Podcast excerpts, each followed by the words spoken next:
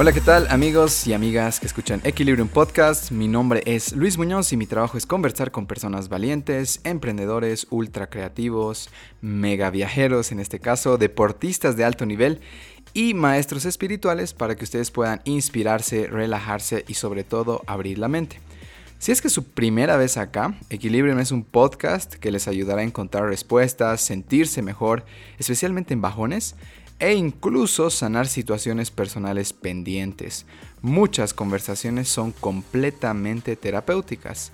Y bueno, en toda la confianza que nos tenemos con todas las personas que escuchan Equilibrium, si es que están viviendo algo y no saben a quién contarle, pueden escribirme y quizás yo les puedo recomendar uno de nuestros podcasts que les podría dar un poco más de luz. Háganlo con toda confianza. Mi Instagram es Luis Munoz D. Estamos en Apple Podcast, en Spotify y también en Google Podcast. Y mi recomendación es que se suscriban en cualquiera de estas plataformas. Principalmente creo que Spotify, que es la que ha agarrado más popularidad, y Apple Podcast. Pero bueno, si es que utilizan Google Podcast, también así cuando sacamos un nuevo episodio. No tienen que estar atentos a las redes sociales, sino simplemente les va a llegar una notificación de que Equilibrium acaba de sacar un nuevo episodio. Si es que están en Apple Podcast igual y pueden calificarnos, genial, así tenemos un poquito más de alcance. Bueno, antes de comenzar esta semana en nuestras actividades para recuperar el equilibrio, en cuanto al yoga, bueno, lo primero que quisiera decirles es que hemos añadido y cambiado los horarios. Hemos cambiado los horarios de la mañana a las 6 y media de la mañana para que las personas que trabajan 8, 8 y media les dé el tiempo de alistarse. Entonces les sugerimos inscribirse en ese horario y es el horario además que yo doy las clases. Eh, si es que están en la noche, eh, hemos cambiado de 7 pm a 8 pm. Cosa de que puedan llegar, si es que llegan un poquito tarde a casa, les dé el tiempo de, qué sé yo, cambiarse, tomar algo y prepararse para su clase de yoga a las 8. Entonces espero que se animen. Las clases son de la mañana lunes, miércoles y viernes y las clases en la noche son martes y jueves. Además tenemos una clase de fuerza y flexibilidad cada sábado a las 9 de la mañana. Todos los paquetes incluyen una clase de teoría yógica y también una clase de meditación que creemos que complementan toda esta parte, ¿no? No solo son las posturas de yoga, sino es entender qué hay detrás del sistema yógico. No es una religión, no es una filosofía, son conceptos de aplicación directa para ver ¿no? cómo el cuerpo se puede relajar, cómo se puede hacer esa alianza entre el cuerpo y la mente. Espero que se animen, estamos en Instagram como Mi Equilibrium Yoga. En cuanto al club de lectura, aún se pueden inscribir, eh, no importa si viven en Cochabamba o viven en cualquier parte del mundo. Este mes estamos leyendo Los árboles mueren de pie de Alejandro Casona. Alejandro Casona juega con la fantasía y la realidad en el teatro. Esta obra nos ofrece un mundo tocado de fantasía y unos personajes que ejemplifican una idea moral. Desde la escena pretenden mostrar y demostrar al espectador el bien, la belleza, la vida en su expresión más genuina, bondadosa y maravillosa. Su función es orientar hacia el sendero de las fuentes cristalinas y limpias de una vida mejor. Casona es un genio. Esta obra de teatro es de una belleza impresionante, una absoluta perfección que combina el absurdo, el idealismo, la tragedia y el amor. No soy demasiado admirador del teatro, pero las obras de Casona son magistrales y creo que esta quizás es la mejor. Totalmente recomendado. Esas son algunos reviews que encontramos en internet y pues esperemos que se sumen al club de lectura que es una oportunidad maravillosa de conocer gente, hablar y también escuchar. Creo que les puede hacer mucho bien. En cuanto al club de escritura, bueno, este mes estamos con una dinámica tremenda, bien halloweenesca yo diría. Eh, y creo que va acorde al mes, ¿no? Eh, este mes tenemos la dinámica Carta para mi funeral, muriendo hoy para renacer mañana. Si pudieras escuchar la carta que dejaste para tu funeral, ¿cuánto podría cambiar tu vida hoy? La tragedia de la vida no es la muerte, sino que nos dejamos morir por dentro mientras aún estamos vivos. Norman Cousins. Hablar de la muerte sigue siendo un tabú hasta el día de hoy. Es un tema difícil al estar relacionado con la sensación de pérdida, tristeza, dolor, sufrimiento, etc. Pero lo cierto es que algún día todos nos va a tocar enfrentarnos a este hecho, ya sea a través de algún ser querido o mediante nuestra propia muerte. En esta dinámica vamos a tener un acercamiento respetuoso y amable al tema y a través de la escritura ampliaremos nuestras perspectivas para así renacer antes que sea demasiado tarde. Desde el rato que hemos concebido esta idea, los, nos hemos mirado así como, uh, pero creo que hablar de la muerte te hace vivir con mayor intensidad. Hasta que no hagas las paces con la muerte, solo estás viviendo protegiéndote. Entonces creo que esta dinámica les va a ayudar muchísimo. Entonces si es que quieren inscribirse, pueden ver nuestro catálogo completo con toda la información. El catálogo está en WhatsApp Business, ni siquiera tienen que hablar a Leo, recién si se animan le hablan. Anótense este número, agarren un papelito agarren su celu. 769 28 769-28-23-6. O si no, también se van al Instagram Equilibrium Clubs y ahí está el link que les va a llevar directo al WhatsAppito de Equilibrium. Ok, ya me toca presentar a mi invitado. Lo lindo de las redes sociales es que hacen conocer personas que no habría manera de alcanzar. Escuchas, ves y lees sus historias y quedas con ganas de tener un amigo más. Eso me sucedió con el siguiente invitado.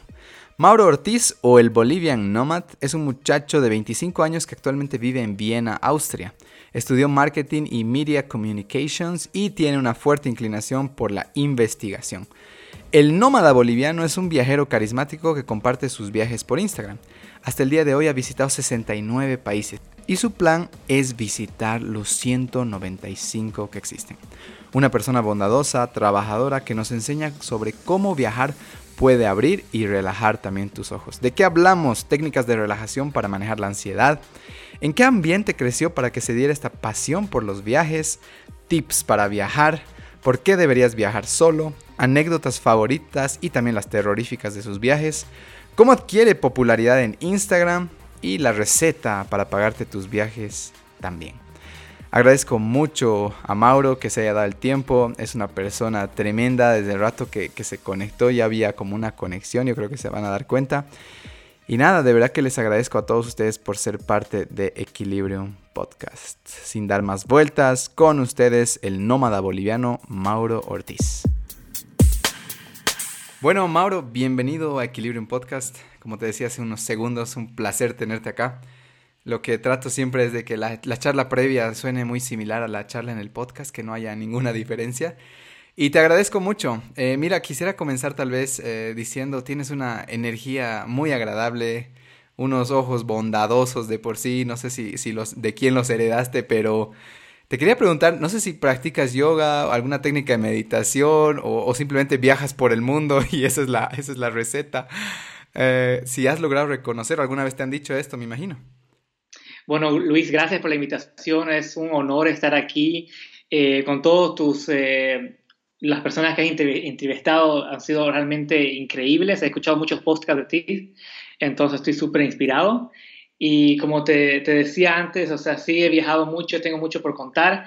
Y, y bien que dijiste eso, porque yo practico harta meditación, harta yoga, también hartos eh, diferentes ejercicios que son parecidos a la yoga, que te ayudan a relajarte, que te ayudan a ser más feliz. Hasta a veces tomo duchas frías que ayuda mucho a las emociones también.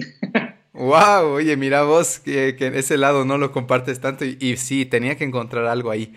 Porque yo me doy cuenta cuando encuentro un alma relajada y obviamente también debe ser, ¿no? El, el bagaje que llevas, bueno, yo creo, ¿no? Que reencarnamos una y otra vez, que esta alma pasajera agarra diferentes cuerpos. Y me imagino que ya estás en un nivel avanzado, te digo, porque siento una, una paz cuando, cuando te puedo observar y yo creo que la gente siente lo mismo y por eso siente tanta conexión contigo. ¿Hay alguna técnica última que has estado practicando, tal vez que puedes compartir con la gente que dice, sí, esto te va a ayudar a estar más tranquilo, más feliz, más relajado? La que más me gusta es una técnica se llama en inglés Jacobson Relaxation Method. Y es una ah, Recién escuchado. ¿La has escuchado? Sí. Es una Recién. Recién, porque yo también ah. recién la escuché. Em, para mí, yo, yo siempre he sido una persona muy nerviosa, eh, hasta ahora también a veces en unos momentos, entonces realmente eso me ayudó. En momentos que hay muchas presiones afuera, situaciones que nos pasan a todos, eh, no importa qué país estés, es una técnica que, tienes que, ¿cómo se puede decir? Los hace todos tus músculos, los tiensas los, tus, músculos y los relajas. Entonces aprendes a relajarte, o sea, le enseñas a tu cuerpo a relajarte más fácilmente y más rápidamente. Wow, oye, mira, eh, bueno, no sé si sabías, pero yo soy instructor de yoga y justamente esto nos enseñaron, pues yo no sabía que esta era la técnica Jacobson, o sea, ya le estaba aplicando. lo que hacemos al final en las relajaciones es les hacemos inhalar a las personas, sostienen el aire y empiezan a tensionar el cuerpo, el pecho, los muslos, todo les digo, ¿no? Y de ahí es...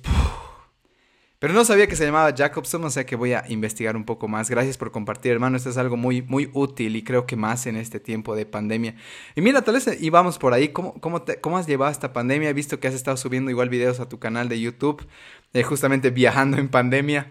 Sí, ha sido muy difícil para todos, creo, pero eh, tengo la suerte de vivir aquí en Austria, donde no nos, nos, dio muy fuerte aquí al principio, o sea, lo manejamos muy bien. Ahora están subiendo los casos, entonces en el verano yo pude viajar bastante y así, o sea, gracias a Dios pude viajar el verano, hice esos videos y es algo que los europeos también les encanta viajar durante el verano. Y ahora, digamos, me estoy quedando en casa, estoy con un problema muy grande que es el decidir eh, ir a Bolivia en diciembre o quedarme acá en Austria. Entonces, muy, la, situación se está volviendo muy difícil acá. En Bolivia, por mm. suerte, veo que está mucho mejor. Aquí estamos volviéndonos peor que de lo que estábamos en marzo. Entonces está muy difícil ahora. Ok, bueno, ya, ya tomarás esa decisión, pero sí, acá igual. Bueno, ahorita con lo de las elecciones, yo diría que esperes, eh, veremos qué pasa con ese tema, pero no vamos a entrar por ahí. Mira, me encantaría tal vez preguntarte, eh, ¿cómo eras de niño, Mauro? Eh, ¿Eras alguien aplicado, alguien más bien, qué sé yo, mucho más travieso, disperso?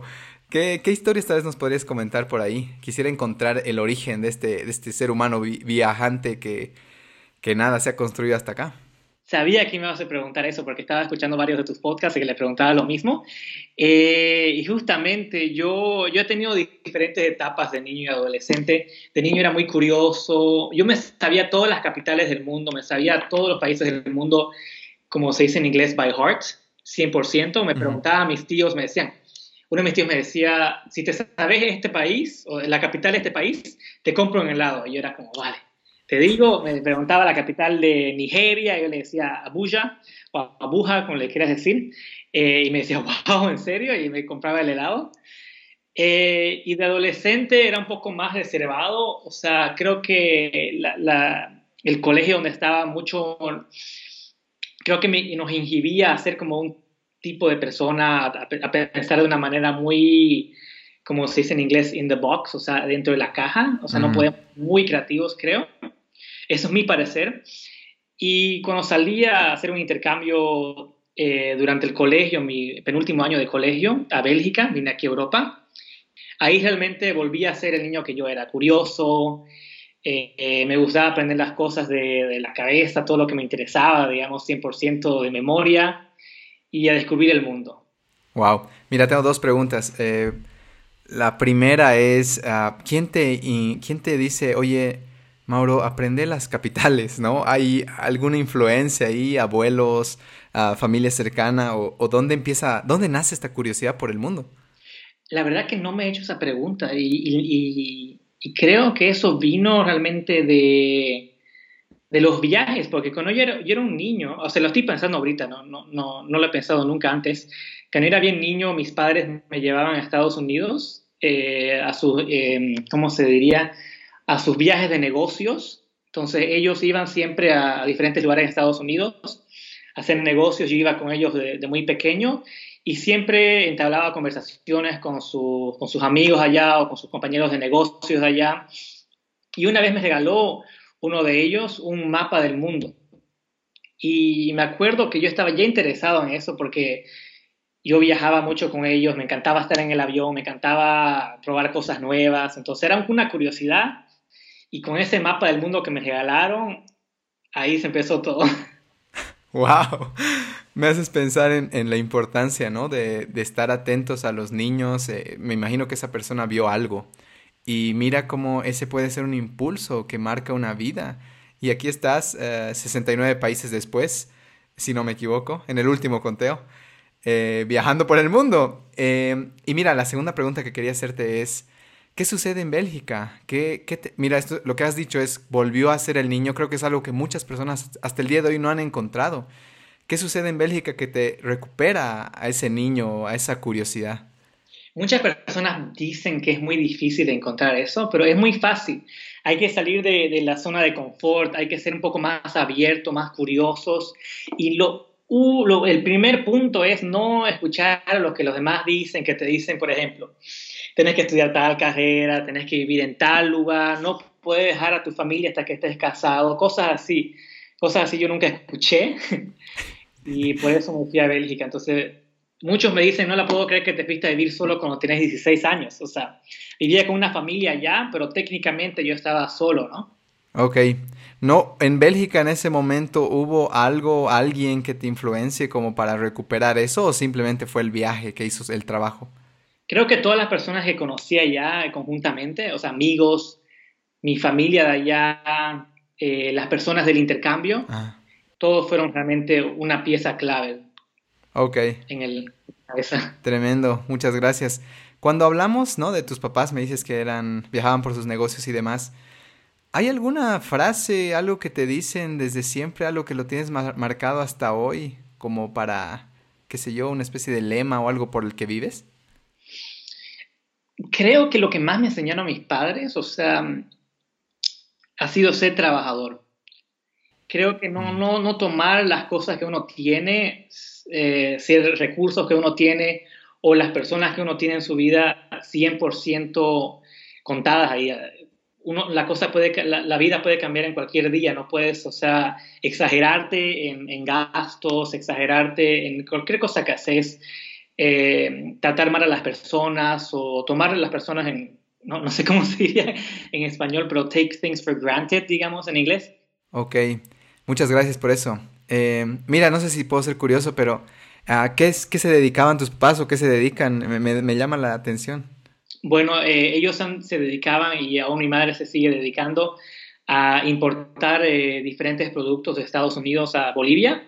en eso van comestibles, eh, mi mamá es la distribuidora de Car Freshener, que son los, arbolitos para los que tienen las fragancias para los autos. Eh, diferentes productos así. ¡Wow! ¡Qué lindo! ¡Qué lindo! Oye, me, hace. Esto hace mucho tiempo, ¿no? Me llama la atención. Ha debido ser de las primeras en hacer este tipo de, importaciones porque ahora ya se está volviendo muy popular, pero creo que en su tiempo no. Y bueno, ahí se aprende mucho cuando alguien es pionero en algo. Claro. O sea que un saludo a tu mami. Mira, tal vez vamos a empezar ya a entrar a los viajes. Tengo tantas preguntas que no me quiero, no, no quiero dejar ninguna de lado. Quisiera empezar, y tal vez esto suena más absurdo, pero que son cosas que al menos a mí siempre me han fregado ya. Yo te cuento que tengo, tal vez leíste mi último post que puse que tengo agorafobia, que es una fobia con espacios grandes o espacios muy pequeños. Por ejemplo, para mí el avión es una tortura. Eh, ya he aprendido con diferentes técnicas a manejarlo pero creo que tú puedes ayudarme, ¿me entiendes? Creo que quisiera preguntarte consejos eh, desde para viajes largos, eh, cómo hacerlos más llevaderos, eh, como el tema del jet lag tal vez. ¿Qué has aprendido de tantos viajes para que esto sea más un placer? Que hay gente que dice, ah, no, tantas horas en el avión. Pero creo que se puede dar la vuelta a esto. Mm, es una buena pregunta porque la verdad que yo nunca he tenido esa experiencia, entonces me, me, he puesto un poco darte una, una, una buena motivación o algo con, con, lo que puedas ayudarte. Pero para mí, o sea, siempre que yo, yo viajo bastante entre Europa, Estados Unidos y Bolivia, entonces para mí lo que yo hago en esos vuelos largos, que a veces es un poco abrumador estar ahí sentado, como dices, y, y estar al lado de alguien y te pones nervioso porque decís, ay, tengo que ir al baño, no quiero, no quiero molestar a esta persona cada rato creo que es un poco de soltar, soltarte ahí, mirar una película, tener un libro. Siempre llevo un libro, Netflix en el celular, mm. Enfocarte, hacer un poquito de meditación, calmarte un poco, porque nunca vas a cambiar la situación. Siempre va a haber alguien al lado tuyo en el avión, la ventana al lado tuyo, entonces estás en un espacio muy pequeño, entonces tenés que aclimatizarte. ¿Y qué otra cosa te podría decir? A ver, dime, dime qué es lo que haces tú para, para eso bueno, te voy a contar lo que yo hago ya, eh, que, me ha servido para salvarme en esos vuelos largos. Yo digo salvarme porque para mí algo, bueno, sí, esto del tema de la agorafobia es algo bien feo, es un trastorno de la ansiedad que, que nunca pensé que, que, era lo que tenía, ¿no? Pero bueno, esta es mi técnica, Mauro. yo me siento en el avión y si es que me toca, ¿no? Sentarme al lado de alguien y yo estoy en, la, en el en la ventana, que toda la vida la voy a evitar y voy a pagar lo que sea por no estar en la ventana. Wow. Em, sí, es fregado. Pero lo que yo hacía es, se sentaba la persona a mi lado y le decía, hola, ¿cómo estás? Mi nombre es Luis Muñoz. Eh, si es que, o sea, cualquier cosa que necesites, si estás incómodo, lo único que quiero hacer es que, que este viaje sea llevadero. O sea, realmente para mí la seguridad la daba el rato de hacer contacto. Ahora, si alguien se sentaba en la ventana y yo en el pasillo, le decía, hola, soy Luis Muñoz. Si es que necesitas ir al baño, despertame, no te hagas ningún problema. Porque como yo tengo este tipo de ansiedad, necesitaba la seguridad de decir, esta persona me tiene confianza y me va a hablar, va a ser un lugar seguro. Es algo que me ha ayudado, pero mira que hasta el día de hoy a mí me encantaría viajar mucho más, pero mira cómo son las limitaciones, ¿no? La gente creo que no, no se da cuenta que todos en algún nivel tenemos algún desequilibrio. Pero bueno, eso, esto que me dices del Netflix y demás, sí, en algún nivel sí me ha ayudado, pero, ay, quisiera que mi mente funcione de otra manera, hermano. Bueno, lo mismo te diría yo, porque yo he tenido también diferentes eh, problemas. Eh, por eso empecé ese, ese eh, ¿cómo podría decirte? Esas experiencias de hacer meditación, hacer estas relajaciones. Creo que uno empieza a hacer eso cuando realmente se da cuenta, hay algo en mi vida que no encaja al 100%, que me gustaría que mm. encaje, que me gustaría sentirme al 100% aquí. Y si uno, uno no se siente, creo que no solo va a las personas que tienen ansiedad o otros otros eh, problemas, digamos, son personas que, que también tienen un modo de pensamiento diferente, digamos. Pero si uno no se siente al 100% aquí, 100% relajado, tiene que pensar qué es lo que se puede hacer, digamos. para mí fue, fue, difícil también, porque también en un momento tenía miedo también estar en el avión, pero fue mucho, mucho de la ansiedad también, que este, ese método de relación me, me ayudó mucho. Qué bueno. Mira que a mí el hecho que me que te expongas, ¿no? Y me abras tu corazón y me digas, "Sí, yo también." Y digo, "Pero este chico ha viajado tanto." Entonces, de repente, al menos para mí se hace un poquito más fácil. Eh, te agradezco. Es algo que siempre hablamos en Equilibrium, ¿no? Que el rato que le abres tu corazón a alguien, lo estás sanando en algún nivel. No tienes que darle la tremenda pista o tip, simplemente decirle, aquí estoy, tengo una historia similar. Y es como si, ah, un alivio entrara dentro tuyo, porque generalmente pensamos que somos los raros. Sí. No, no es así, porque realmente, como tú dices, yo antes me lo, me lo comía todo y trataba de mostrar a una persona que yo no era, digamos, toda presionada a, no, a no, no sé, ponerme mal. Pero al momento que empecé a contar, a decir que me siento de esta forma cuando estas, estas cosas pasan, me sentí mucho mejor. Me acuerdo cuando estaba en Bolivia, fue muy raro porque estoy acostumbrado a los aviones un poco más nuevos aquí en Europa y en ese momento hasta los aviones nuevos me, hacían sentir un poco incómodo por mm. este tema de la ansiedad. Y estaba yo en Bolivia haciendo un viaje a La Paz, a Cochabamba, para diferentes workshops eh, hace un año y medio. Y los aviones de BOA son bien, no sé si te has dado cuenta, puede ser que ha estado en mi cabeza, son bien ruidosos, o sea, son aviones viejos. Ajá, sí, sí, sí, todos sacuden. muy fuerte el sonido. Y eso realmente me puso tan ansioso que dije, nunca más voy a viajar con Boa, me voy a ir en flota, no me importa. Pero ahora me siento un poco mejor con eso. Súper, hermano. Mira, tal vez hablando de este, de este tipo de situaciones, esto de viajar solo, eh, estaba viendo tu video de Praga, que, que me ha parecido una maravilla, viéndote con tu sonrisa de un lado a otro y solo. ¿Por qué hacerlo y cómo manejas esta soledad? ¿No? Las personas tendemos, yo también, a creer que, bueno, muchas cosas acompañado pueden ser mejor, pero ¿qué has encontrado en tu soledad que tal vez la gente no se ha dado cuenta aún? Creo que para mí lo, que me ha traído mucho la soledad en los viajes es la libertad. Al 100% de no solo sentirme cómodo conmigo mismo en una librería, en una cafetería, en un restaurante, pero también caminar y disfrutar solo, porque a veces uno piensa que solo puede estar, yo conozco muchas personas que me dicen esto, que si yo, estoy en la calle, necesito llamar a alguien mientras que yo camino, mientras que yo camino, para sentirme bien. No puedo estar caminando o yendo a un lugar o en un lugar sin alguien. O sea, para mí fue difícil a veces eh, estar solo por muchos diferentes temas de seguridad también. Y la verdad uno llega también a, sentirse solo después de varios días, pero la verdad que nunca lo cambiaría mis viajes que lo hice solo porque me han dado tanta libertad. Y creo que ponerte, sentarte en un restaurante lleno, solito, comer tu, tu, plato con una, una, una copa de vino o una gaseosa, lo que sea, y que se sientas cómodo, es lo mejor del mundo. Porque creo que muchos de nosotros nos sentiríamos incómodos ahí, porque decimos, ay, ¿qué dice esa persona de mí? Ay, ¿qué, será, qué estarán diciendo ellos de mí? Nadie está diciendo nada de ti, digamos. Si alguien te ve, dice, ay, mira ese chico cool que está, que está comiendo solo, qué bien que no se sienta mal mm. haciendo eso. Como se dice en inglés, le doy el sombrero, ¿no? Ah. Pero a mí realmente me, me ha ayudado mucho eso. Sí, creo que incluso llegar al punto donde puedes estar solo en otro país tomándote una copa de vino indica a alguien muy seguro de sí mismo en un nivel diferente y más que como tú dices, ¿no? ¿Qué van a decir de mí? Más bien yo creo que van a admirar, porque la mayoría de las personas no podemos o nos cuesta mucho. Entonces, nada, pues te felicito por eso. ¿Y, cómo te va con los idiomas? Eh, sé que has estado en tantos países con tantos diferentes idiomas. ¿Qué has aprendido después de viajar tanto para comunicarte efectivamente? Te cuento una historia mi mamá y mi hermano fueron a Japón. Y bueno, curiosamente en Japón la gente no habla tanto inglés, me imagino que sabes esto. Y quedaron pues medio que mm. anulados. Eh, incluso en un restaurante no pudieron pedir comida, no se hicieron entender. Entonces, ¿qué, ¿qué has encontrado tú? ¿Qué recomiendas con este tema de los idiomas?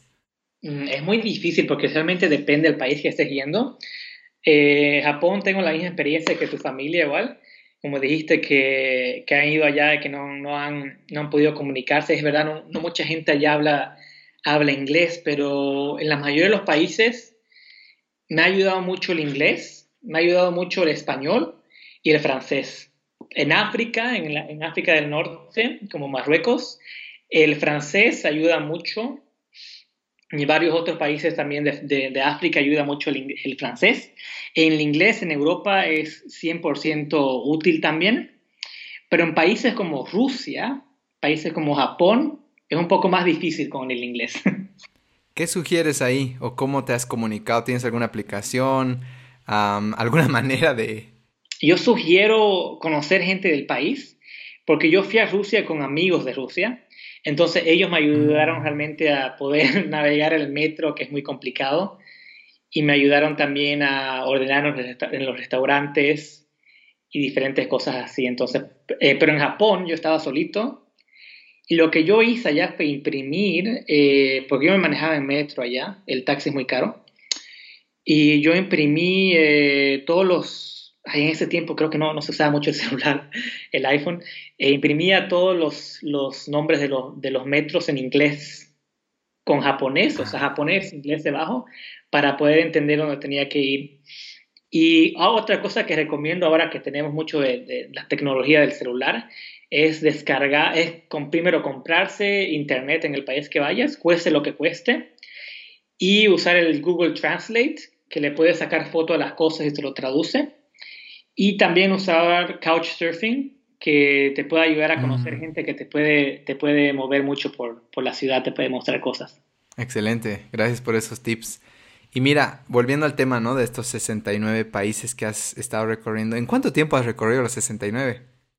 Bueno, antes que me mudé a Bélgica había ido solo a, solo a 8 países, eh, incluyendo Bolivia. Entonces, eh, Después de Bélgica tuve 16 con la mudé a Bélgica. De, 16 hasta ahorita, hasta 25, fui a más de 60 países. ¡Wow! ¡Qué tremendo! Oye, ¿y cuál es el... Eh, sé, que quieres completar, ¿no? Los 195. ¿Cómo haces esta planificación? ¿Tienes fechas? ¿Tienes ahí un gigante mapa en tu cuarto que, que estás marcando?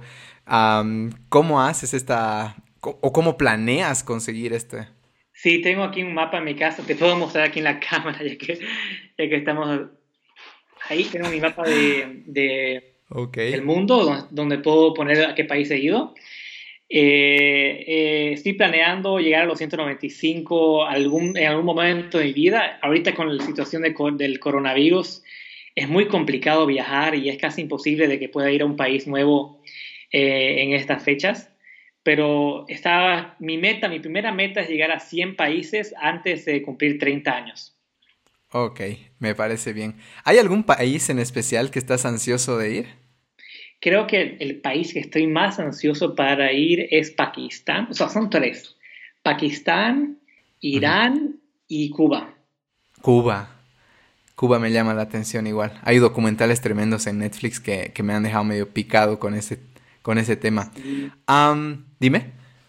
Y te iba a decir, estos tres países son países que tienen mucho, muchos estereotipos negativos que son puestos a ellos eh, por diferentes partes o sea, por las redes sociales, también vemos que Irán, o sea, puede ser que, el gobierno no sea muy bueno en Irán, que también en Cuba no es tan bueno, y también en Pakistán, pero creo que la gente de allá, eh, la cultura de allá es, es muy interesante, no, no hay que... Eh, no, no, hay que decir no viajo a este país porque el gobierno es tal o porque tienen tal ideología. Entonces, eso quiero, quiero, quiero ver que sea lo diferente. Seguro que sí. O sea, como decías al principio, no hay que hacer tanto caso a la gente porque la gente se queda con una percepción muy pequeña de diferentes cosas y te la transmite como si fuera el todo. Entonces me parece espectacular que, que compartas esto y no, y a la gente, yo, hermano, desde que entra a la U, todo lo que he hecho en mi vida, siempre me han dicho, no, este docente, uff, es un maldito. Entras a la materia, otra cosa. O sea, realmente la percepción, ¿no? La manera en que la, el modelo mental que tenemos puede ser tan distinto y abrirse a la posibilidad, en especial de las cosas que te dicen no hagas, creo que es lo mejor que podemos hacer. Claro, sí, claro, depende, digamos, que alguien te diga no, no vayas a tal ciudad en tal país y porque hay una guerra ahí. Creo que, que hay que ah, pensar dos veces. Ahí sí. Mira, ya hablando tal vez de estos 69 países, ¿hay alguna, algunas, me imagino, pero alguna anécdota favorita que tengas eh, bien marcada, que hayas disfrutado, que realmente te hayas sentido feliz, pleno? Ay, la, la que me ha traído más felicidad ha sido la, mi experiencia en Indonesia. Porque yo fui a Indonesia ya, fui el anterior año, el año pasado, y yo fui con una mentalidad, especialmente porque llegué a Bali. Bali fue el primer lugar que fui. Mm. Después de ir a más de 60 países, ya tenía la mentalidad de que Bali, bueno, Bali es como un Disney para los viajeros. o sea, un poquito en el lado negativo. O sea, es un lugar que está sobreexplotado, que ya parece un Disney, o sea, algo mm. ficticio. Pero llegué allá y realmente se puede estar en varios lugares que son así, en Bali, que, que es solo extranjeros, solo australianos o solo gringos, y no parece que estés en Asia. Pero yo me quedé con, con un chico de, de Couchsurfing y me quedé en su casa, la pasamos súper bien porque me llevaba a diferentes lugares y había gente que también me empezó a escribir en Couchsurfing y decirme, ¿te quieres quedar en mi casa? Había unos 10, unas 10 personas por, por ciudad cuando fui a Indonesia que me escribían si me quería quedar en su casa y ellos no sabían que yo era influencer o, blogger, digamos, entonces no lo hacían por, ese, por eso, pero lo hacían por el interés de conocer a alguien de otro país y eso es lo que me encanta de la gente en mm. Indonesia, que es tan abierta y te juro que llegó un día que me sentía tan popular allá, porque me escribían, digamos, querés salir a tal lugar y yo, acabo de llegar aquí, no sabía que tenía ya amigos acá, entonces es algo muy lindo porque cuando viajas solo no, no piensas que eso te va a pasar. ¿Cómo es el, este proceso de couchsurfing? ¿Tienes un perfil, me imagino? Y si te hacen, dejan reviews, es como que te haces conocer como un buen viajero, algo así? Sí, algo así, es como una, una, es una red social para viajeros. Entonces tú vas ahí y tratas de, o, tú das tu, tu, sofá en tu casa a un viajero o viajera, o, una persona te, te, acoge cuando viajas a otro país.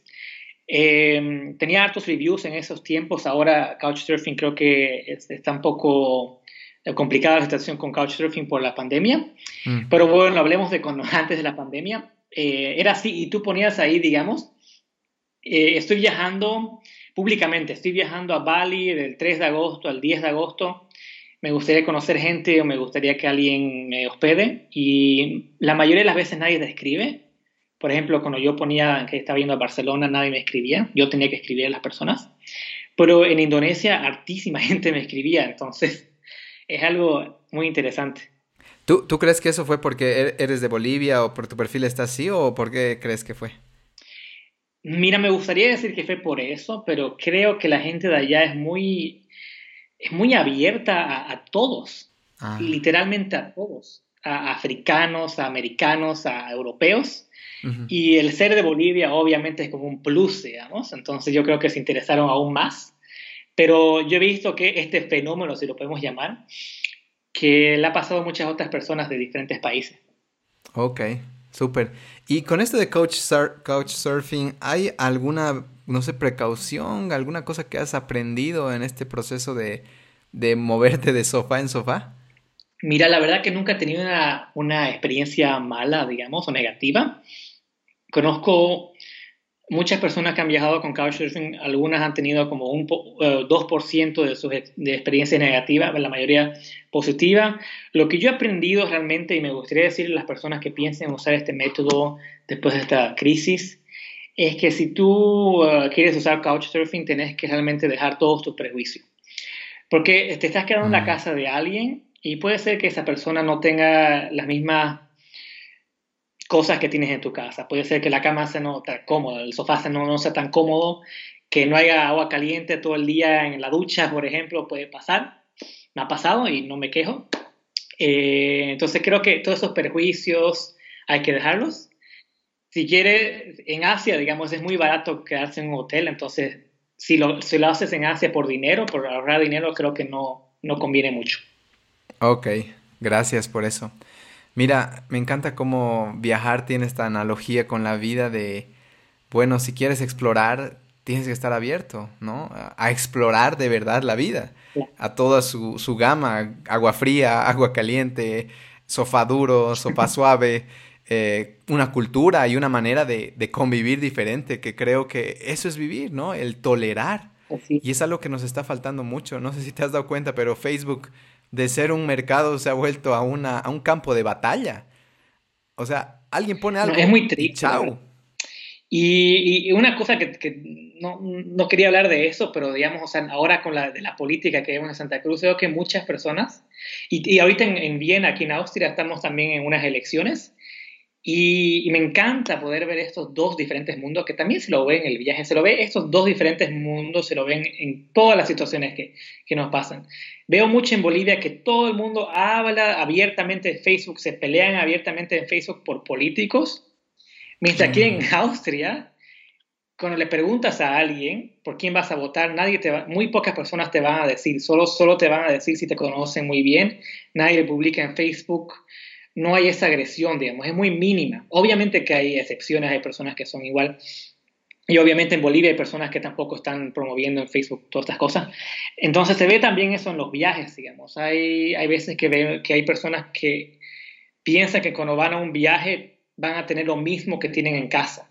O sea, si ya vas a un viaje y pensás así, mm, no sé si deberías viajar tanto. ok, buen dato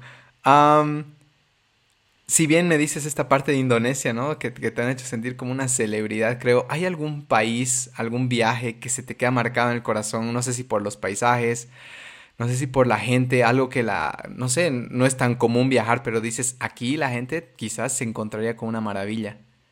Mm, la verdad que tendría que decirte un país que no, es muy conocido, y es Albania. Queda al norte de Grecia, eh, y es un país que muy pocas personas visitan. Los mismos europeos no han visitado mucho. Y cuando fui allá, no solo muy, eh, las personas estaban muy felices de ver que alguien de, de, Bolivia está ahí, pero también me di cuenta que los paisajes y, y la, el, la, forma de, de, visitar el lugar es algo que, que está recién empezando, el turismo recién está empezando allá. Y los paisajes hermosos, todo, realmente fue una experiencia muy diferente a lo que te imaginas en París o en España. Eh, Albania les recomendaría a alguien que tenga más tiempo aquí en Europa de ir allá. Es muy barato, es casi tan barato como Bolivia y es una experiencia bien, ¿cómo se puede decir? Simple también, porque la, forma de, de, de, moverse en el país, eh, los buses son un poco como los de Bolivia. Entonces me, dio un poco de déjà vu ahí en, el, en, lo, en los buses de los 60 de Mercedes-Benz. Esos buses en Bolivia. Entonces fue muy lindo. Son tremendos. Súper, hermano. mira, te quería contar una, historia para que puedas darme la tuya, ¿ya? Eh, yo te cuento que el 2011 eh, viajé con, con mi hermana nomás, porque mis papás estaban en Dubai con mi hermano, y fuimos, la idea era encontrarnos en Egipto. La cosa es que llegamos a Egipto y supuestamente, ¿no? Nos dijeron el, aeropuerto es de lujo, que no sé qué, el aeropuerto del Cairo, ¿no? Llegamos a la terminal 1, que no es tan de lujo, ¿ya? La cosa es que llegamos y nuestro primer choque, ¿no? Como, como bolivianitos asustados, nos ven, tú sabes que en Egipto todo es turismo, nos ven pues estos agentes de turismo y se nos empiezan a balancear y demás que eh, mexicanos eh, tratan, ¿no? De adivinar de dónde eres. Y te hablan en tres, cuatro, cinco idiomas. Y bueno, la cosa era como las dos de la mañana. Y nosotros, yo y mi hermana, asustados, ¿ya? Porque ese aeropuerto, de verdad, ni el Jorge Wilstermann tenía esa facha, ¿ya? La cosa es que logramos con un italiano hacer amistad, porque él también se notaba que tenía miedo. Y esperamos hasta eso de las tres y media, cuatro. Pero ya iban a llegar mis papás. Entonces yo en mi, tratando, ¿no? De encontrar a alguien que hable inglés, le digo, ¿cómo llegamos a la terminal 2, 3? No me acuerdo cuál era. Y me dice, no hablo, no hablo inglés, pero él habla, me dice. Y me señala un tipo. Y le hablo al tipo y me dice, yo te puedo llevar. Y yo, ok, así de la nada. Entonces le digo a mi hermana, ven, nos va a llevar 3 de la mañana, sea oscuro, casi nadie en la terminal. La cosa es que nos salimos del aeropuerto, lo que temíamos hacer, y llegamos al auto, así todos los autos normal, y llegamos a este auto y la placa de madera. Yo digo, ah, no, ya hasta aquí llegamos, le digo a mi hermana Silvia, ¿no? Algo nos va a pasar, todos los autos tienen placa metálica, porque el auto justo que nos vamos a ir tiene placa de madera? Em, con ciertos temores, ¿no? Y prejuicios. Y el auto empieza a salir, ¿no? Y esto pasa, ¿no? Cuando venimos de un país más chiquito, no nos damos cuenta que, las terminales en otros países como en Madrid y demás son gigantescas, pues, y tienes que moverte en auto entre terminales. La cosa es que empezamos a salir y veíamos exit, exit, exit. Y yo le digo a mi hermana, así en plena nada, para y nos bajamos, ¿ya? mi, desconfianza, ¿no? en la vida. Le digo, no, este nos está secuestrando, yo creo que esto no es nada bueno. Y me dicen, ¿nos bajamos acá? Yo sí. No, no, no, no me voy a bajar. Yo le digo, clarito será, sí, clarito será, me dice. Y entre eso, de paso se empieza a meter contrarrutas, ya empezamos a ir letreros contrarrutas. Yo digo, ya, ya está Silvia, no, no llegamos. Esto fue bueno, hasta aquí llegamos. Y de la nada empezamos a ver luces y terminal 3, terminal 4. Y claro, no sé si se está en Egipto, pero no hay muchas reglas ya. Al menos la gente no las sigue. Entonces fue como que se metía contra flechas y demás, porque esa es parte de la manera de moverse allá.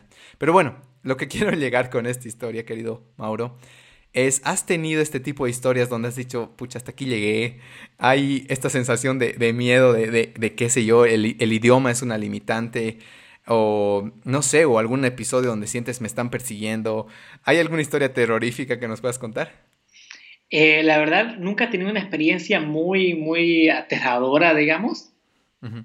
Pero bien que contás eso de Egipto, porque antes de, contarte una historia, yo he estado en Egipto y, es, y el turismo es, es, lo que más dinero trae al país. Entonces, cuando te ven como turista de cualquier país que seas, te van a intentar a, sacarte dinero o pedirte algo. Me ha pasado allá desde el aeropuerto hasta en los mercados, pero bueno, para mí lo que una situación que me pasó eh, muy complicada fue cuando estaba en Malasia, que estaba intentando ir a otra ciudad ya y era justamente Ramadán, el, cuando Ramadán estaba terminando, que es, el, que es una de las fiestas de, los musulmanes.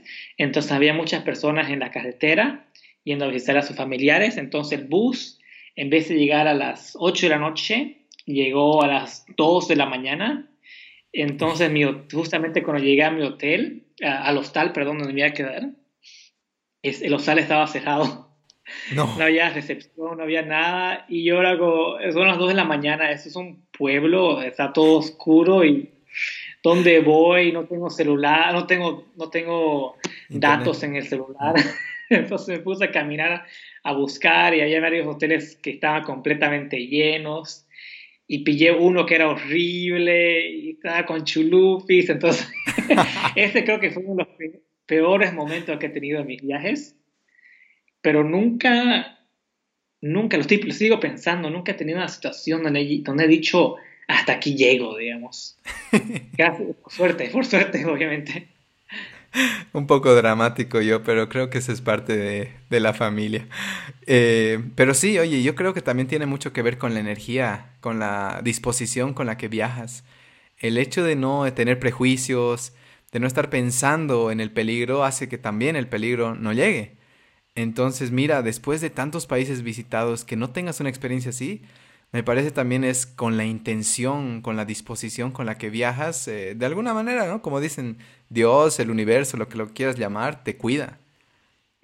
ahora, ahora que la pensé bien, me, me, hiciste acuerdo a una situación muy complicada que tuve, que, que estaba cerca de lo, de lo, que dices. Aquí, hasta aquí llegué. Es un buen nivel, ¿no? Decir, eh, eh, aquí es cero y aquí es hasta aquí llegué. Pero estaba en Birmania, no sé si conoces Birmania. He escuchado. Eh, en inglés dice Myanmar o Burma, eh, pero en español, en español, es Birmania. Es un país que recién eh, ahora tiene muchos problemas con... hay muchos problemas pasando en el país, pero justamente cinco años antes empezó a abrirse ese país, porque antes estaba cerrado al turismo, empezó a abrirse. Yo fui allá hace cuatro, cuatro años o tres años y justamente conocía ya no, no había mucha infraestructura en el país para los turistas. Y cuando yo llegué allá, traté de retirar eh, dinero del cajero automático. Yo tenía en ese tiempo una tarjeta de crédito del Banco Mercantil Santa Cruz. Y le había dicho a los del banco que me la activen para el sudeste asiático. Le dije Tailandia, Birmania, Malasia, Cambodia. Y en, Birmania no me funcionaba, no sé por qué, y iba a todos los bancos y no me funcionaba, y, todo el día pasé, todo el día, todo un día entero pasé yendo y llamaba al banco y, no, y no le figuraba el nombre Birmania ahí, lo tuvieron, se tardó un día entero en, resolver este problema, pero imagínate un día entero que tengas que ir al aeropuerto en la noche y no tengas ni un peso, digamos. Para mí fue, fue mucho miedo. Oye, ¿cómo manejas esas situaciones eh, de miedo? ¿Cómo te hablas internamente? cada persona es tan diferente. ¿Qué, qué, te dices? Creo que para mí es, buscar la solución, digamos, porque cuando me viene la ansiedad es como siempre tengo que hacer algo, o sea, siempre así. Y obviamente no, no para todas, todas situaciones de la vida hay una solución inmediata, algunas cosas son, se, suelven se resuelven solas, pero en este caso, en ese tiempo, fue realmente llamar a cada rato a mi mamá o al banco y decirle eh, Birmania, B-I-R, tratando que, que, me llegue de una forma poder sacar dinero para ir al aeropuerto, porque si no, me quedaba ahí. Ok, me has hecho recuerdo una, a otra situación en Egipto, cuando estábamos entrando, eso me olvidé contarte. Em, por algún motivo, el, uno de los guardias, supongo que de migración, era súper torpe ya. Y nos gritaba en, en, en egipcio, en qué sé yo, en, qué idioma. Y yo, nosotros le decíamos, tenemos que ir acá, y no nos entendía. Y mi hermana, yo, y, lanzo el tip, ¿no? Yo no soy un viajero, pero mi hermana había impreso todo, ¿ya? Había impreso todos los itinerarios, tenía todo. Entonces, el rato que el tipo no nos entendía, mi hermana empezaba así como medio que a gritarle, pero mostrándole el papel. Entonces el tipo agarrado, porque claro, te puedes encontrar con gente estresada que trabaja en el aeropuerto. Y tú sabes que si alguien no está en un buen día, pues te la puede hacer un poco difícil. Y me acuerdo que ese papel lo vio, nos miró medio feo y nos dejó pasar. Entonces sí, eh, creo que es bueno, como mencionaste igual antes, esto de que imprimiste para el metro, tener un poco de material en físico puede salvarte en un viaje porque hasta el celular se le puede acabar la batería. Uno nunca sabe. Claro. Claro. Em, y algo que igual antes de que se me vaya que mencionaste esto de regatear, creo que es súper importante saber en qué países hay que regatear, pero regatear hasta la muerte, porque si no te pueden sacar muchísimo dinero. No, la cosa que yo creo que los bolivianos también tenemos un, beneficio en este, en este ámbito de cómo nos vemos, digamos. Cuando yo estaba en Egipto, en, en Turquía, la gente a veces, cuando yo estaba solo, pensaba que yo era de ahí. que yo era turco, y era egipcio, y cuando me escuchaban hablar en inglés, y era como, no, no eres de aquí. Pero siempre aprendo, sí, y siempre aprendo a decir no gracias en todos los idiomas de los lugares que yo voy, donde sé que siempre va a haber alguien que venga y me quiera vender algo. Obviamente en República Checa eso nunca va a pasar, pero en Egipto lo aprendí y lo aprendí mucho porque lo aprendí en, hacer en Marruecos, porque no sabía que tenía que hacer eso allá y allá la gente mucho, es igual que Egipto, mucho se trata de vender todo lo, que tienen en sus tiendas. Te persiguen. Te persiguen. Mm. Tenés que ser un poco agresivo a veces. Me, acuerdo en, en Marruecos tenía que ser bien agresivo a veces. Y en Egipto me salió muy mal al llegar, porque yo venía con la mentalidad de Turquía y de Marruecos, que cada persona que se me pegue, le tengo que decir la shukran, que significa la es no, shukran es gracias, en árabe, que usaba eso en Marruecos.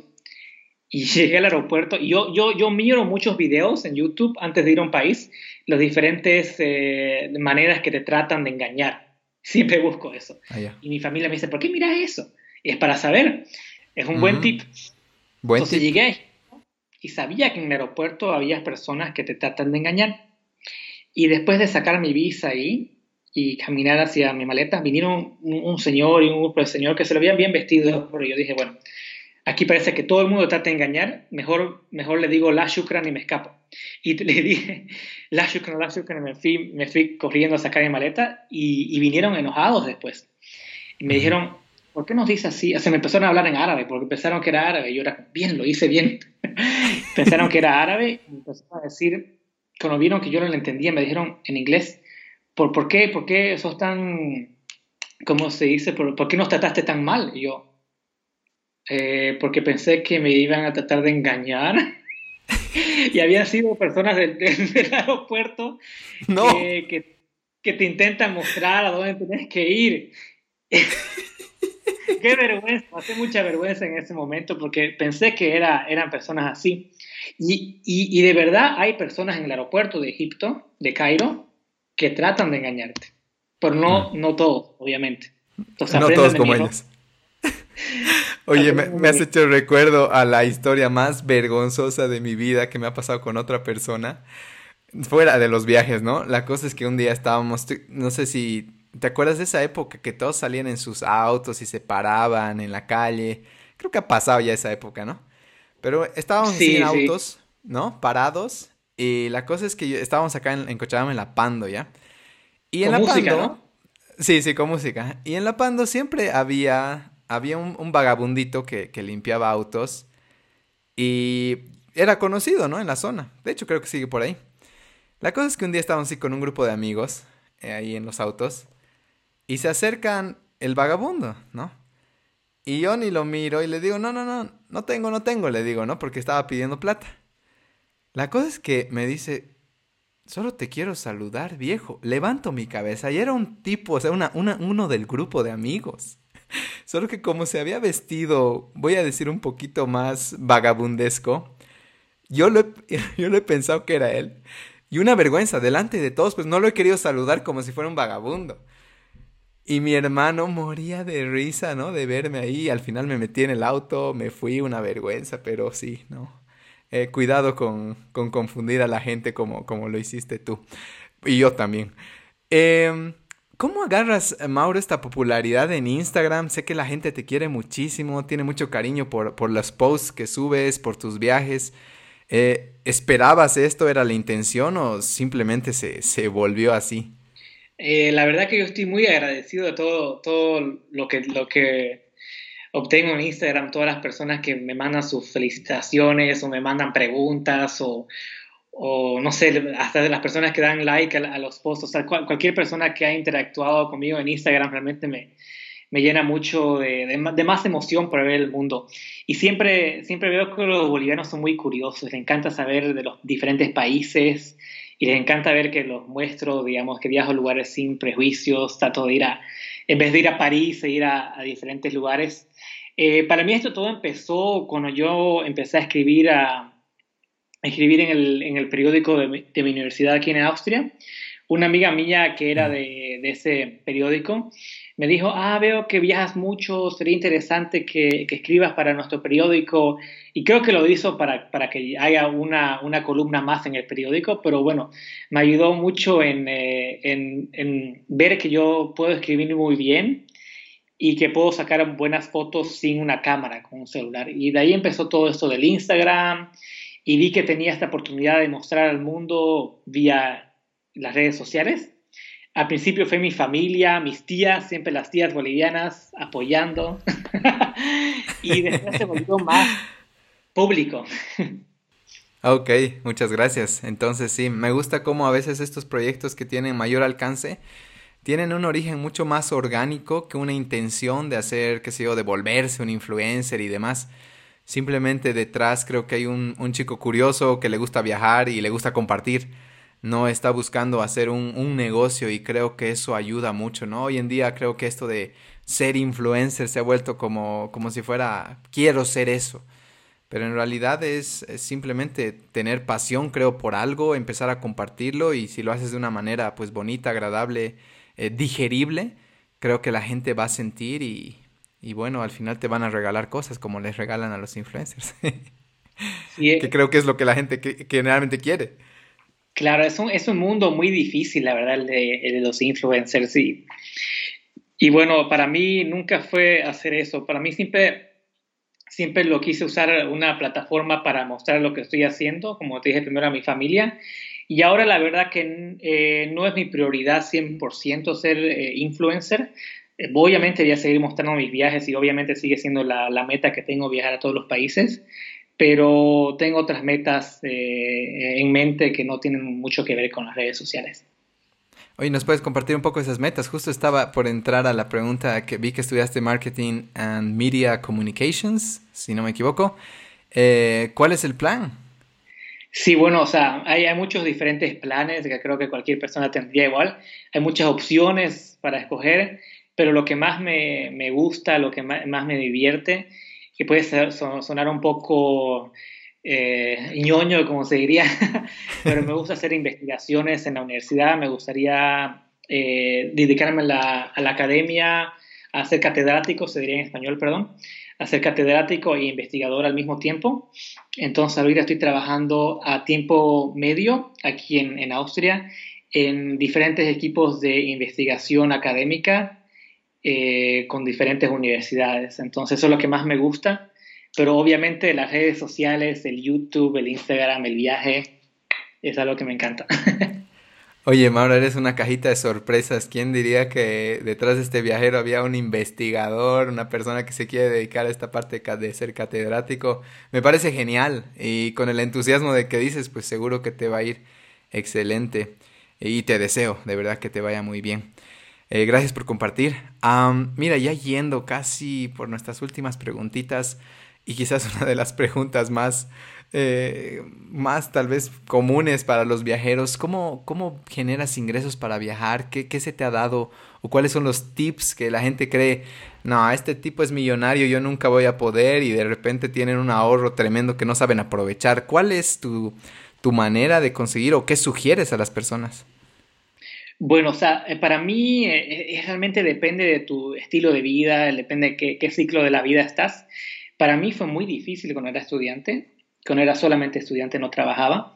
O sea, tenía una beca aquí en Austria y mis padres me mandaban, digamos, cabal para, para mis gastos aparte de la universidad, porque la beca no cubría mi, mi alimentación.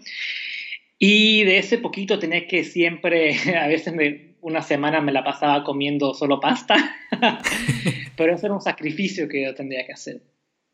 Ahora, obviamente que estoy trabajando, ya me doy mis gustitos, pero a veces me, me digo mm, un Starbucks al mes, no, no cinco a la semana. Así voy ahorrando un poco para los viajes. Eh, es siempre ahorrando, o sea, yo no tengo una, una, fórmula mágica como veo que muchas personas en las redes sociales tratan de dar. Mm. una fórmula mágica no, no, realmente no le llega a cada persona, depende de, de, de tu estilo de vida. Para mí, con el couchsurfing me ahorra mucho y lo único que tendría que pagar, claro, es mi eh, alimentación, el transporte, entonces con eso, con los ahorros que hago, con los ahorros que hice antes, ayuda mucho. Ok, muchas gracias por eso. Qué bueno que me des una respuesta tan simple, porque de verdad... Sí, sí, sí, tenías otra pregunta sobre las finanzas, me preguntas, porque yo estoy dispuesto a... ah, ya, no. En realidad, como te decía, creo que agradezco que sea tan simple, porque sí, a ratos lo complicamos mucho. Y es un tema como tú dices, ¿no? Ok, quieres viajar, entonces no compres tanto Starbucks o no te vayas tanto a, a diferentes cafés y restaurantes y cada día te pidas comida, así de simple. Era un sacrificio, la verdad. Obviamente que no me gustaba. Yo venía de Santa Cruz, de Santa Cruz, o sea, eh, la, la, vida en Santa Cruz es salir a comer todos los, mm. casi todos los días, bueno, no casi todos los días, bueno, unas tres veces a la semana. Y llegar aquí a Austria, un lugar hermoso, tengo que decirte, pero mis primeros años no, no salía mucho y no me estoy quejando, era un sacrificio que realmente para alguien que está acostumbrado a otra cosa es difícil. Realmente, gracias por eso. Mira, yo también hace dos años, si no me equivoco, estuve allá por... Estás en Viena, ¿no? Sí. Y creo que algo que, que, pude notar de diferencia entre los países que visitamos por allá es que Viena tiene una energía bien bonita, una comunidad bien, bien amable, bien armoniosa, no hay un caos como sientes en otras ciudades de Europa.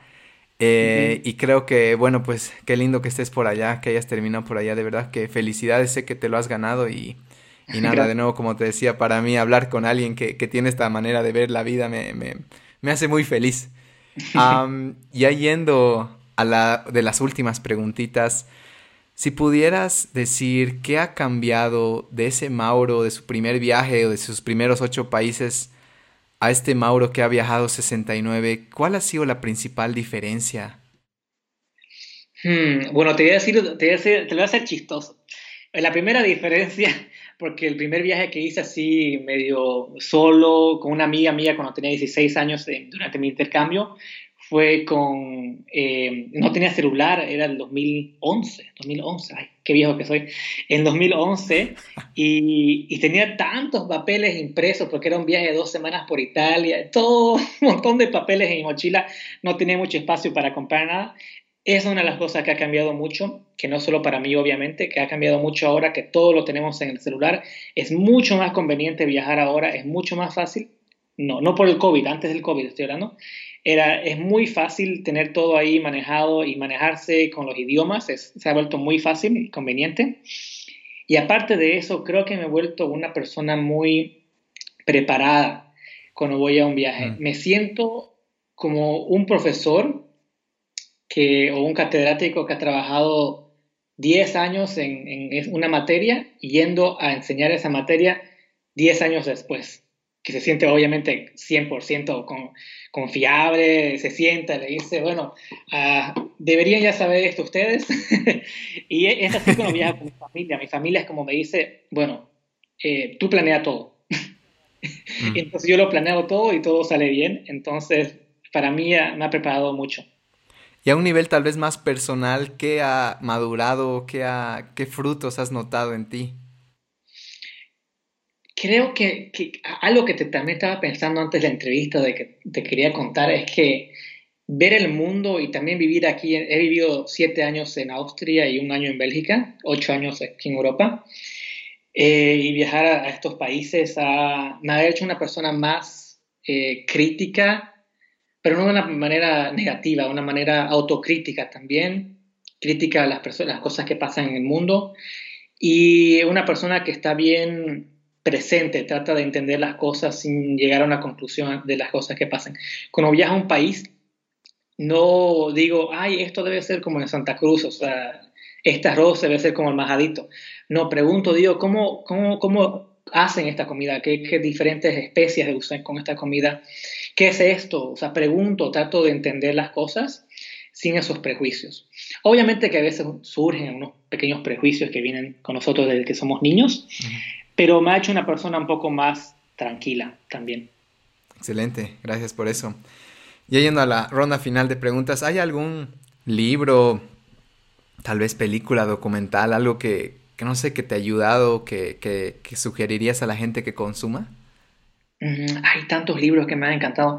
Ay, tengo que mostrarte uno de ese, que estoy leyendo ahorita. Eh, oh, Prisoners of Geography, se llama el libro en inglés.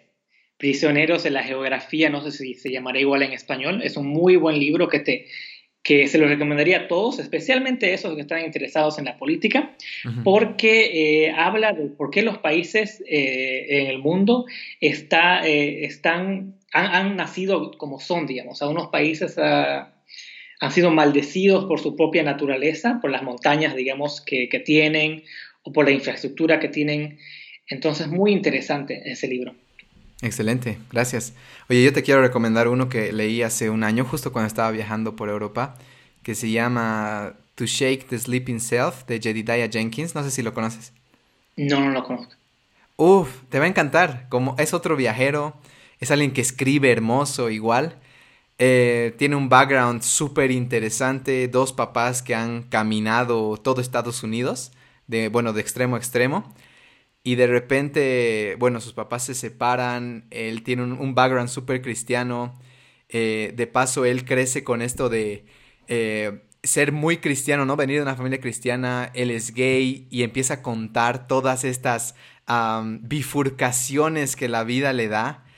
El libro es tremendo, tiene una profundidad hermosa y cuando tú lees los posts de Jedediah, algo te toca. Y ¿sabes qué es lo lindo aparte de Jedediah? Ha escrito este libro en base a su viaje en bicicleta desde Oregón hasta la Patagonia en Chile, 17 meses. Tiene una charla TED también que habla, ¿no? De cómo, cómo distorsionar el tiempo, que es justamente viajando. Te va a encantar. Es un autor tremendo que yo lo admiro muchísimo y muchas de las cosas que escribo incluso en mi Instagram tienen mucho que ver eh, con sus mismos posts. A veces me inspira, me detona algo.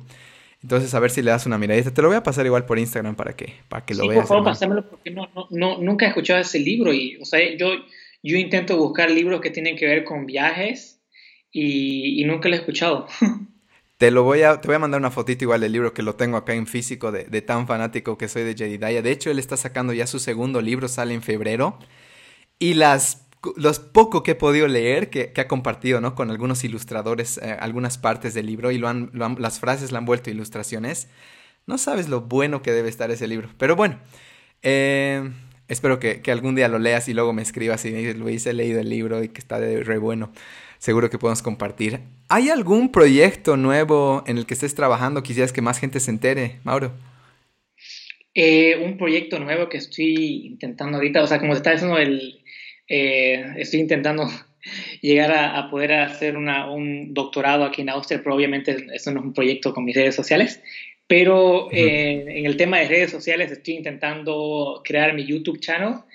No tengo mucho tiempo para eso, pero estoy intentando sacar nuevos videos y me encantaría saber lo que piensan las personas de eso porque realmente lo estoy haciendo muy eh, a lo chabacano ahorita, digamos, lo que puedo con mi, con mi celular, digamos, no tengo nada super fancy. Entonces me gustaría saber qué puedo, qué puedo mejorar con eso. Excelente. ¿Estás como Bolivia, de Bolivian Nomad? En Instagram estoy como Bolivian Nomad y en YouTube estoy el boliviano, eh, nómada boliviano. Nómada boliviano, ok, para que la gente se dé una vuelta por tu canal. bueno, ya yendo al final, en base a toda tu experiencia, a tantos viajes, tantos países, tantos pasos, ¿Cuál crees que sería el, mensaje breve e importante que les dirías a las personas que nos han escuchado hoy? un mensaje es difícil, pero bueno, eh, creo que es un mensaje que tendría que, aplicarse después de la situación, obviamente, de ahora. Hay que, hay que primero ver Bolivia, hay conocer Bolivia también, porque yo, por ejemplo, no he conocido todos los departamentos de Bolivia y es algo que me, pone muy triste, ya quiero hacerlo cuando vuelva viajar y conocer y ser, ser abierto a lo que está pasando. Ir a los lugares y tratar de eh, conocer sus costumbres. No quedarse en un hotel, o sea, tratar de ir afuera de eso, ver cómo las personas cocinan, con qué ingredientes, qué maneras usan para, para cocinar, para hacer sus diferentes trabajos. Es algo que mucho, uno, uno puede aprender mucho. Diferentes técnicas también es algo que, me, fascina cuando voy a diferentes países, ver cómo las personas se, manejan y realmente hay tanto por aprender que, a mí me gustaría tener 100 vidas ahora para aprender cada idioma, cada técnica, cada... Es increíble leer todos los libros, Estaba pensando en otros libros para decirte, pero creo que no vamos a poder tener tiempo. No, dale, dale, si tienes alguna recomendación extra, con gusto. Si se te viene algo a la cabeza. eh, de, buscar el nombre porque se me ha olvidado. Es un libro que, que he leído hace harto que me gustó mucho. Eh, ¿Lo conoces a Eckhart Tolle? Sí, sí, el que ha escrito El Poder de la Hora. Exacto, estaba buscando, está buscando el nombre en español porque lo leí en inglés. Ese The Power of Now, creo que está. Y no sé si lo conoces. Mm, The Power of Now. Y The Untethered Soul, que es la liberación del alma, se llama, el viaje más allá de ti mismo. ¿Lo has leído? Lo he escuchado varias veces, me han recomendado, hasta ahorita no lo leí. Ese es muy bueno también, me gustó mucho y, creo que ayudaría a cualquier persona, aparte de los viajes, a realmente a, liberarse, a tratar de, conocer el mundo más. Que creo que el, mundo no es solo viajes, el mundo es diferentes, diferentes tipos de, cosas. Súper, mira, hablando de ese libro, me detonas otro libro que te lo recomiendo que se llama eh, Radical Acceptance de Tara Brach. Es tremendo, muy en esa onda igual. Ah, a mí me ha ayudado muchísimo, pucha, lo he leído hace unos cuatro años, pero es tremendo y va en la misma línea. Eh, pero bueno, gracias Mauro, mira, siempre hago un reconocimiento, agradecimiento, de verdad que, que te admiro mucho. Eh, mira que en tus... Tienes 25, si no me equivoco, si, si mis cálculos... Sí, Mira, en tus 25 años eh, has hecho tanto, has viajado tanto, tienes una curiosidad innata que creo que es lo que necesitamos, ¿no? No quedarnos tanto en los celus y, qué sé yo, viajando a través de la pantalla, sino que tenemos unos pies para moverlos y, y explorar esta, esta maravillosa experiencia que, que, tiene un tiempo de expiración. Cuando has dicho quisiera tener 100 vidas, te hace dar cuenta que sí, no tenemos tanta vida, pero sí este tiempo que podemos aprovechar, creo que, creo que lo que estás haciendo es un gran ejemplo y, y te felicito mucho. Espero que hayas disfrutado las, las preguntas igual. Sí, muchas gracias, la, la, pasamos muy bien acá. La próxima vez tenemos que, tenemos que hacerla en Cochabamba con un silpancho, un capecho, ¿no? claro que sí, vamos a darnos una vuelta. No te olvides avisarme cuando estés por acá, hermano. Sí, ya quiero ir a ver cuándo podré irte. Te aviso tras que pueda ir a Cochabamba igual. Muchas gracias. Excelente, ahí está mi contacto. No, gracias, Mauro. Que tengas un, un maravilloso día, una, un buen descanso. Me imagino que ya son las 10 de noche. Entonces, te agradezco por tu tiempo. Te mando un abrazo y pues para servirte, sabes que aquí estamos. Gracias, Luis. Fue, fue una maravilla y le mando saludos a todos tus, tus seguidores, tus eh, entrevistados también. Realmente, eh, tu podcast es, es, es, el mejor podcast de Bolivia, tendría que decirlo, porque... Oh, gracias. Me encantan las historias que, que, que aprendemos aquí con tus podcasts. Gracias, hermano. Y bueno, gracias también a todas las personas que, escuchan el podcast, pues que no se olviden de compartir con alguien, con sus amigos viajeros, que en especial van a disfrutar aún más. Gracias, Mauro. Te mando un abrazo y cualquier cosa, como te digo, para servirte. Gracias, muchos saludos y bueno, cuídense allá en Bolivia y estén fuertes durante esta situación. Seguro que sí. Chao, hermanito, gracias. Chao, chao. Antes de que te vayas, muchísimas gracias por escuchar Equilibrium Podcast. Estoy seguro que te llevas algo de este episodio y te pido un favor. ¿Podrías compartir lo que aprendiste en tus stories y etiquetar a Equilibrium Podcast? Me encantaría saber qué te llevas para recompartirlo en nuestra página y que otras personas se beneficien de este aprendizaje. Gracias. Recuerda suscribirte al podcast en Spotify, Apple Podcast o Google Podcast para que te llegue una notificación cada vez que lancemos un nuevo episodio. Si has estado escuchando Equilibrium por un tiempo y te ha hecho bien, sumarte a nuestros proyectos, además de enriquecerte, nos ayuda a mantener el podcast activo. Aparte que así también nos llegamos a conocer de frente. Como te dije al principio, tenemos el club de lectura, el club de escritura Equilibrium Yoga y también si es que estás pasando por un bajón, puedes escribirme y preguntarme por los servicios de coaching. Me encanta dar la libertad a alguien de contar su historia en total confidencialidad y poder ayudarle a salir del mal rato. Te aseguro que es posible. Lanzamos un episodio por semana y también ten en mente que tenemos más de 70 episodios para poder inspirarte y relajarte al mismo tiempo. Hasta la próxima.